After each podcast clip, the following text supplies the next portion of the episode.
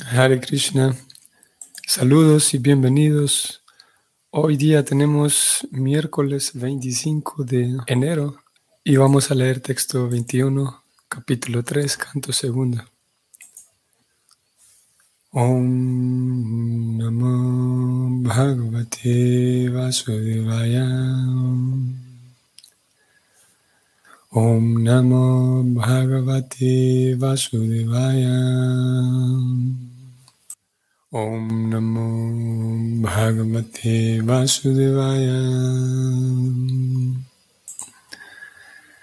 Bharaparam Patakirita Yustam Api Utam Hangam Nanam Savau Karau no Kurute Saparyam Harir Lasat Kanchana Kankanauva. La traducción es la siguiente.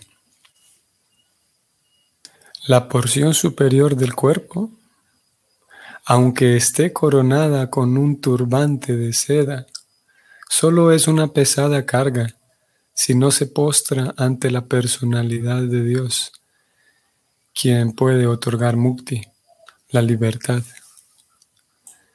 Y las manos, aunque estén adornadas con brillantes brazaletes, son como las de un muerto, si no se ocupan en el servicio de la personalidad de Dios, Hari.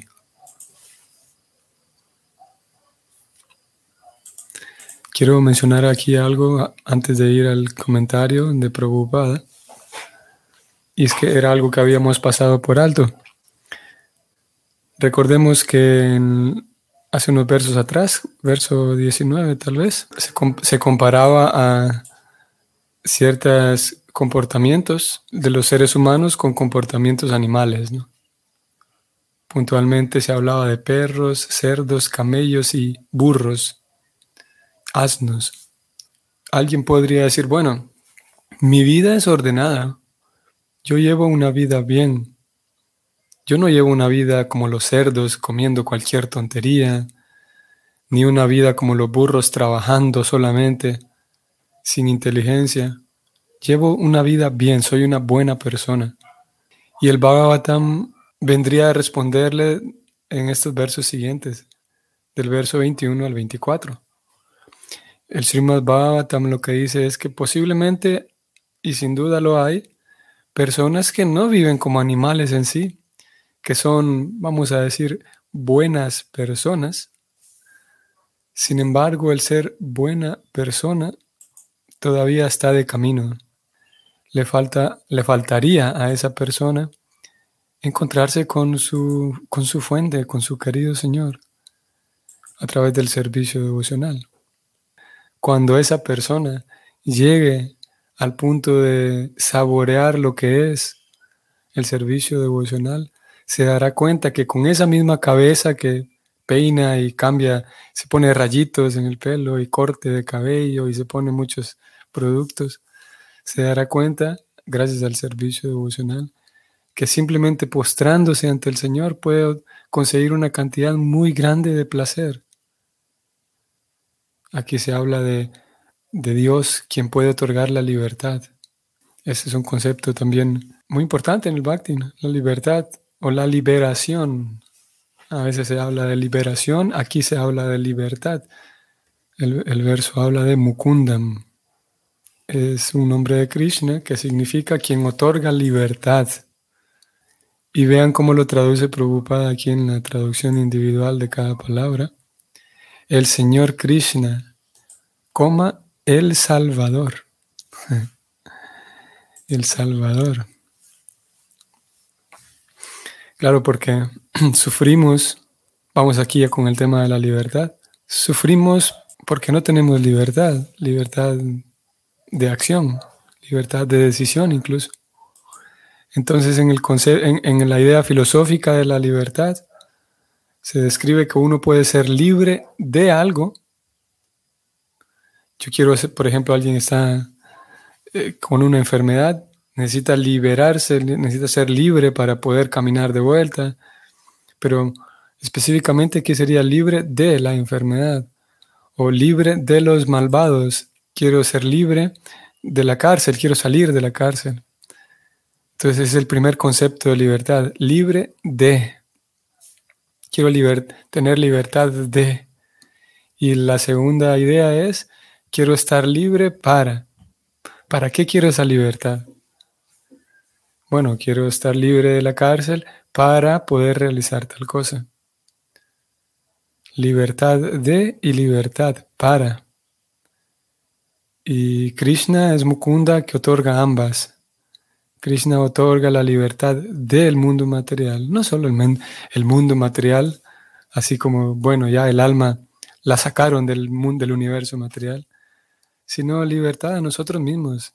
Libertad del mundo material significa y implica también para nosotros la libertad de poder vivir y dejar de arrastrar eh, rencores, por ejemplo, dejar de andar por la vida arrastrando rencores, arrastrando heridas. La envidia, por ejemplo, voy por la vida arrastrando aquella pesada carga como llamada la envidia. Y esas cosas nos impiden ser libres.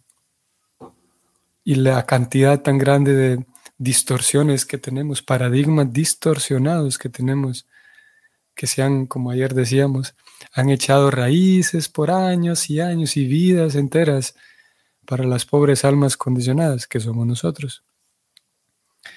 Incluso no solamente como un árbol que echa raíz y se enraiza o enraiza cada vez más, sino que esto lo explica el capítulo 15 de la Gita, sino que incluso hay árboles y justamente el árbol baniano, que ayer hablábamos de él, el árbol baniano o, la higuera es, es, un tipo de higuera, el, el baniano, tiene nuevas ramas y las nuevas ramas le ayudan a enraizarse más todavía. Si ya no es suficiente con las cantidades grandes de raíces que el árbol tiene por bajo del suelo, ¿qué decir? Ahora hay nuevas ramas y esas nuevas ramas se vuelven a agarrar raíz en la tierra. Por esa razón la analogía del, de esa higuera, el árbol baniano, es genial. Y es nuestro caso. No solamente que nuestras vidas anteriores estamos enraizados por paradigmas distorsionados, sino que las nuevas cosas que hacemos en la vida actual, los nuevos proyectos que tenemos, los nuevos viajes que hacemos, si estudiamos una carrera, si tenemos familia, todos esos nuevos proyectos también se echan raíz en el mundo material y nos ayudan a crear más distorsiones. Entonces Krishna es Mukunda en el sentido de que nos otorga libertad de todos esos paradigmas distorsionados, libertad de andar, como dijimos, arrastrando envidia, de andar arrastrando aquella pesada carga del rencor, de, estar resentido con alguien, la culpa. Y a cuántas personas les sucede que, no se terminan de, de disculpar a sí mismos por algo que hicieron porque ya no pueden pedirle perdón a la persona que ya está lejos o que murió. Krishna nos otorga libertad de todo eso, pero Krishna también nos otorga libertad para, libertad para vivir una vida en el mundo espiritual, para vivir una vida en pleno amor, para amar con libertad, libertad de todas esas tonterías y libertad para amar de verdad. Y ese es Mukunda. Así es que el Bhagavatam decía, puede ser que hay una persona que lleve una vida bien, una vida buena, como hay personas que dicen, bueno, yo soy una buena persona, pero aún así eh, hay todavía un paso más, hay una serie de pasos más para que la persona se dé cuenta de que puede acceder a una libertad mayor, no solamente siendo una buena persona, sino sirviendo al Señor. Ahora sí. Vamos entonces al comentario de Prabhupada y es el siguiente. Tal como se declaró anteriormente, hay tres clases de devotos del Señor. El devoto de primera clase no ve a nadie en absoluto que no le preste servicio al Señor. Pero el devoto de segunda clase hace distinciones entre devotos y no devotos. Los devotos de segunda clase tienen pues la función de realizar la labor de prédica. Y como se indicó en el verso anterior, deben predicar en voz alta las glorias del Señor. El devoto de segunda clase acepta discípulos procedentes de la sección de los devotos de tercera clase o de los no devotos. En ocasiones, el devoto de primera clase también desciende a la categoría de devoto de segunda clase para realizar labores de prédica.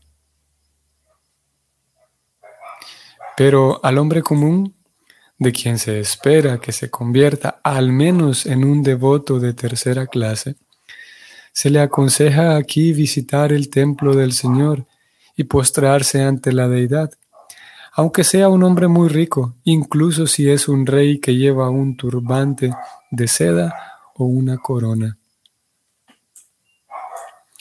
El Señor es el Señor de todo el mundo, incluso de los grandes reyes y emperadores. Y los hombres que son ricos a los ojos de la gente mundana deben, por consiguiente, preocuparse de ir al templo del Señor Sri Krishna y postrarse regularmente ante la deidad. El Señor que se encuentra en el templo en la forma venerable nunca se considera que está hecho de piedra o de madera, pues el Señor en su encarnación Archa, como la deidad del templo, favorece inmensamente a las almas caídas mediante su auspiciosa presencia. Por medio del proceso de oír, tal como se mencionó antes, se logra esta comprensión acerca de la presencia del Señor en el templo. Así pues, el primer proceso en la labor de rutina del servicio devocional, o sea, el proceso de oír, es el factor fundamental. Es esencial que todas las clases de devotos oigan lo que dicen las fuentes auténticas, tal como la Bhagavad Gita y el Srimad Bhagavatam. El hombre común que está engreído con su posición material y no se postra ante la deidad del Señor que se encuentra en el templo, o que desafía la adoración del templo porque carece de todo conocimiento acerca de la ciencia, debe saber que su llamado turbante o corona solo servirá para hundirlo más en el agua del océano de la existencia material. Un hombre que se está ahogando con un gran peso en la cabeza es seguro que se hundirá más rápidamente que los que no tienen ningún peso. El hombre necio y envanecido desafía la ciencia de Dios y dice que para él Dios no tiene sentido, pero cuando se encuentra en las garras de la ley de Dios, mm, y lo atrapa alguna enfermedad, tal como la trombosis cerebral, ese hombre ateo se hunde en el océano de la nesciencia debido al peso de su adquisición material. El adelanto de la ciencia material sin conciencia de Dios es una pesada carga que se pone sobre la cabeza de la sociedad humana por lo cual uno debe prestarle atención a esta gran advertencia. Si el hombre común no tiene tiempo para adorar al Señor, al menos puede ocupar las manos por unos cuantos segundos en lavar o barrer el templo del Señor. Maharaj Prataparudra, el muy poderoso rey de Orisha, siempre estaba muy ocupado con las grandes responsabilidades estatales, pero aún así se impuso el deber de barrer una vez al año el templo del señor Jagannath, que se encuentra en, en Puri durante el festival del Señor. Lo que se quiere decir es que, por importante que un hombre sea, debe aceptar la supremacía del Señor Supremo ese estado de conciencia de Dios ayudará al hombre incluso en su prosperidad material. La subordinación de Maharaj Prataparudra ante el señor Jagannath lo convirtió en un rey poderoso, hasta el punto que ni siquiera el gran conquistador extranjero de la época podía entrar en Orissa, Orissa debido al poderoso Maharaj Prataparudra. Y al final, el rey recibió la gracia del Señor Chaitanya, precisamente a causa de que aquel aceptara subordinarse al Señor del universo. Entonces, aunque la esposa de un hombre rico lleve en los brazos brillantes brazaletes de oro, debe dedicarse a prestarle servicio al Señor. Fin del comentario. Hmm. Ok.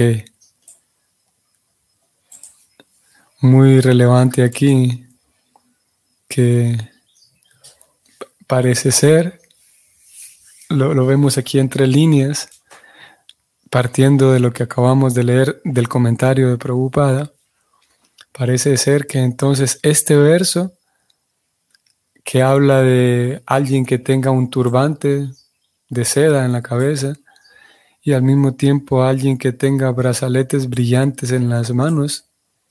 Parece ser que se refiere entonces al, a la orden real, a la realeza. Un rey con su corona y la reina con sus brillantes brazaletes. Partiendo de lo último que Prabhupada dijo aquí, de que, eh, citando al ejemplo del rey, en, tiempos del señor Chaitanya, este es un rey, esta historia aparece en, la biografía del señor Chaitanya, que es el, libro titulado Chaitanya Charitamrita, la historia de este rey que barría cada tanto el templo del Señor. Y aparte de hablar del rey, entonces Prabhupada habló de, al final aquí dijo, la esposa de un hombre rico que lleve brazaletes brillantes de, oros, de oro en sus brazos, pues, puede dedicarse al servicio del Señor. O tal vez no necesariamente a la, el verso se refiera a la realeza, al rey y reina, pero sí al menos a personas importantes, a personas con socialmente y materialmente importantes. Es muy interesante, me parece a mí muy interesante como preocupada dos cosas. Número uno, eh, habló aquí de la pesada carga que es, aquí está, el adelanto de la ciencia material sin conciencia de Dios es una pesada carga sobre la cabeza, por lo, cual uno debe prestar atención a ello.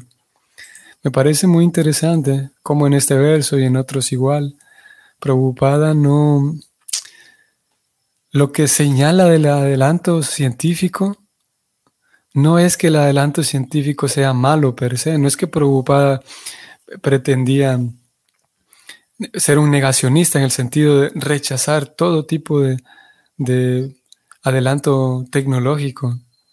Y eso uno lo puede notar cada vez que Preocupada hablaba de ese adelanto tecnológico y científico. No lo señalaba por ser malo él en sí, sino que lo que él señalaba es la conciencia o la falta de conciencia espiritual de parte de los científicos y tecnológicos. Y, a veces puede dar la impresión de que preocupada lo que intenta es, y claro, por otro lado tenemos el, ese gran dicho de preocupada, vida simple, pensamiento elevado. Entonces pudiera dar la impresión de que preocupada lo que intenta es que vivamos sin tecnología, es muy fácil concluir eso. Por un lado tenemos ese gran dicho, ese Mahavakya de Prabhupada, él diciendo que vida simple, pensamiento elevado. Y por otro lado tenemos una crítica constante a la civilización material. Entonces, muy fácilmente uno puede concluir eso, que Prabhupada lo que intenta es que tiremos a la basura toda la tecnología Y si Prabhupada nos viera hacer eso, si Prabhupada viera cómo estamos o intentaríamos tirar las, la tecnología a la basura, posiblemente nos retaría o nos preguntaría al menos qué estamos haciendo. Porque justamente eso es una falta de comprensión. En tantas ocasiones hemos leído de Prabhupada y en este mismo capítulo leímos de que em, todo lo que permite, me permite a mí mejorar mi servicio devocional, si yo rechazo eso, es un rechazo en la oscuridad. Yo en nombre de que soy un renunciante puedo terminar rechazando cosas que me ayudan a mi servicio devocional. Y es así como preocupada, lo leímos hace unos días, preocupada lo que intentaba es que todo aquello, obviamente hay tantas cosas que se producen con la tecnología que terminan siendo una, cosas innecesarias y terminan siendo anartas, estorbos para la vida. Pero al mismo tiempo hay cosas tecnológicas, no solamente tecnológicas en, el sentido de aparatos electrónicos, sino en general tecnología y ciencia moderna que sin duda, sin duda, nos ayudan a potenciar nuestro servicio devocional. Entonces, Prabhupada no pretende que tiremos a la basura todo tipo de tecnología y, y volvamos a vivir como cavernícolas, sino al contrario, todo lo que nos sirva, aprender a usar y aprender a identificar qué cosas me sirven y cuáles no. Y porque si no podemos ir al otro extremo, de abrazar cada nueva cosa, abrazar cada, con el nombre, en el nombre del progresismo, abrazar, abrazar cada nueva filosofía política que sale, abrazar cada nueva, cada nueva cosa tecnológica que sale, suponiendo que esto me está sirviendo para la conciencia de Krishna. Y obviamente hay aparatos que no sirven para nada, al contrario, terminan a uno volviéndolo más inútil. Y hay ideas también políticas, filosóficas, que son nuevas y que puede dar la impresión de que es necesario adaptarse a los nuevos mundos, pero muchas filosofías que son un disparate y cosas muy nocivas a veces. Eso era el primer punto, lo que quería mencionar. Y lo otro es que me parece interesante también aquí cómo Prabhupada recomienda, eh, ustedes lo notaron, comenzó hablando de los tres tipos de devotos, el devoto de primera clase, que él mira que todo el mundo, todo está bien, porque todo el mundo está en las manos del Señor. Ese fue el devoto de primera clase.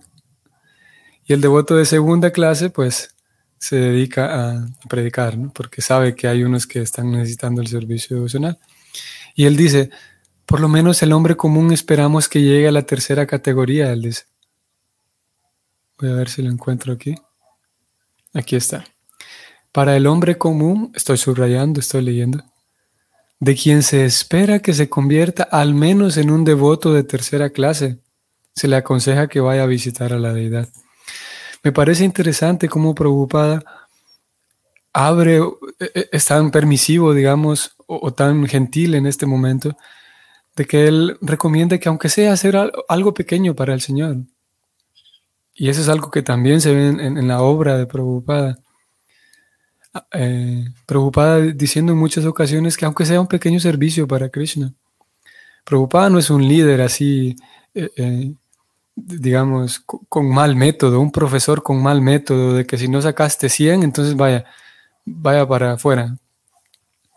A veces algunos seguidores de Prabhupada toman esa postura de que hay que entregar todo, hay que olvidarse de todo, y, pero lo cierto es que Prabhupada, por lo menos Prabhupada dice aquí en este verso y muchos otros, por lo menos invitar a alguien a que haga un pequeño servicio, y eso ya es bastante. Obviamente todo dependerá de cuántas aspiraciones tenga la persona. Todos sabemos que si pago más voy a recibir mejores beneficios. de acuerdo a cuánto quiero invertir yo. Claro que, como dije, cada persona es diferente, pero preocupada siempre deja abierta esa puerta para que alguien, si no puede hacer mucho, si no puede hacer 100%, haga 80%. No es que preocupada siendo un devoto puro, que él sí está dedicado full, 24 horas al día a Krishna, pero él porque sabe lo difícil que es o, sabe el condicionamiento que todos tenemos, él no exige que Lo recomienda, sí, pero no lo exige, que todos estemos 24 horas al día en Krishna, porque tenemos tantas tonterías encima. Y él dice, bueno, alguien que pueda venir a barrer el templo, alguien que por lo menos cuando va para el trabajo pase viendo a la deidad en el templo. Y eso, preocupada, aquí lo recomienda y dice al menos que, al menos que eso haga la gente.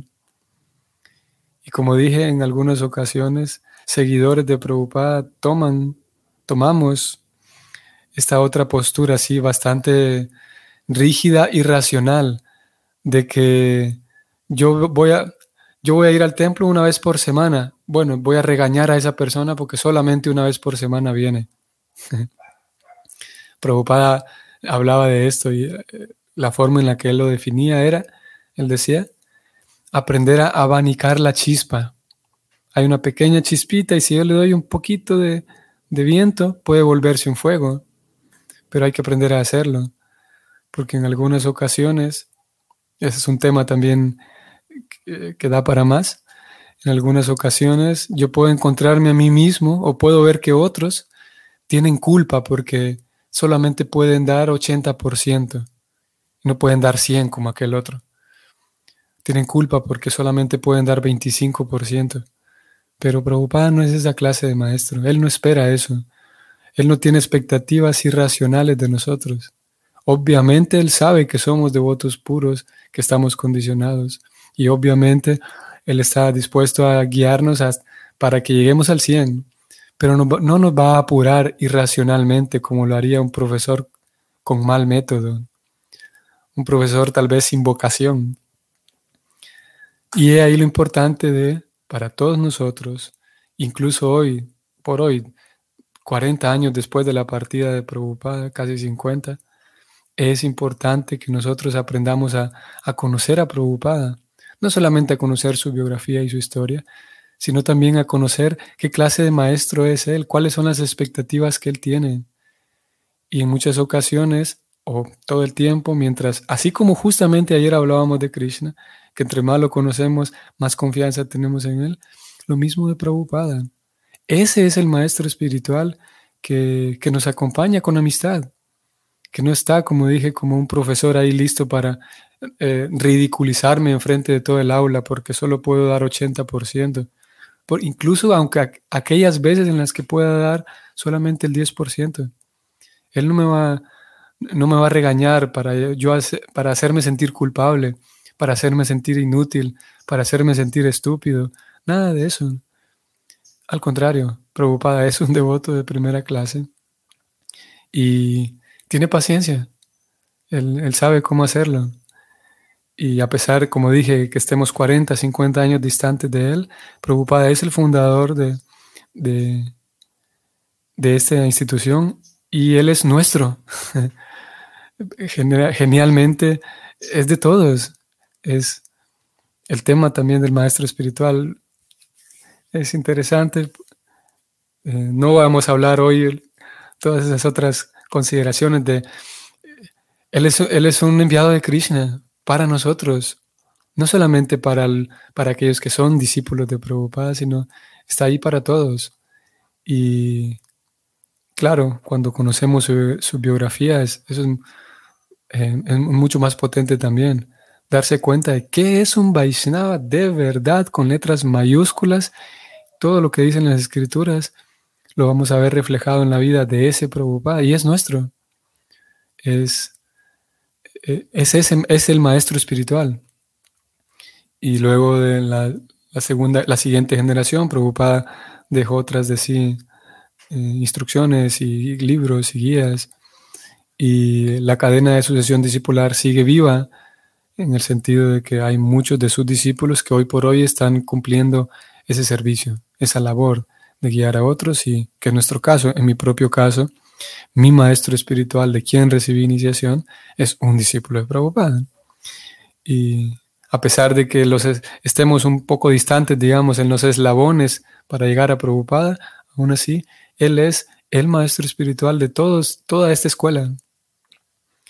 Y como dije, con esto terminamos, en la medida en la que comprendemos su estilo, en la medida en la que comprendemos y, y sí, tenemos un vistazo más grande de cómo Él es contundente, ¿sí? Pero al mismo tiempo cómo es compasivo, cómo es abierto, cómo es familiar, cómo es un caballero.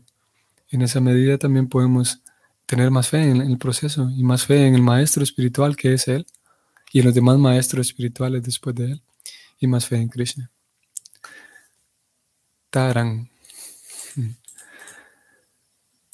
Que tengan un bonito día. Nos vemos mañana. Hare Krishna.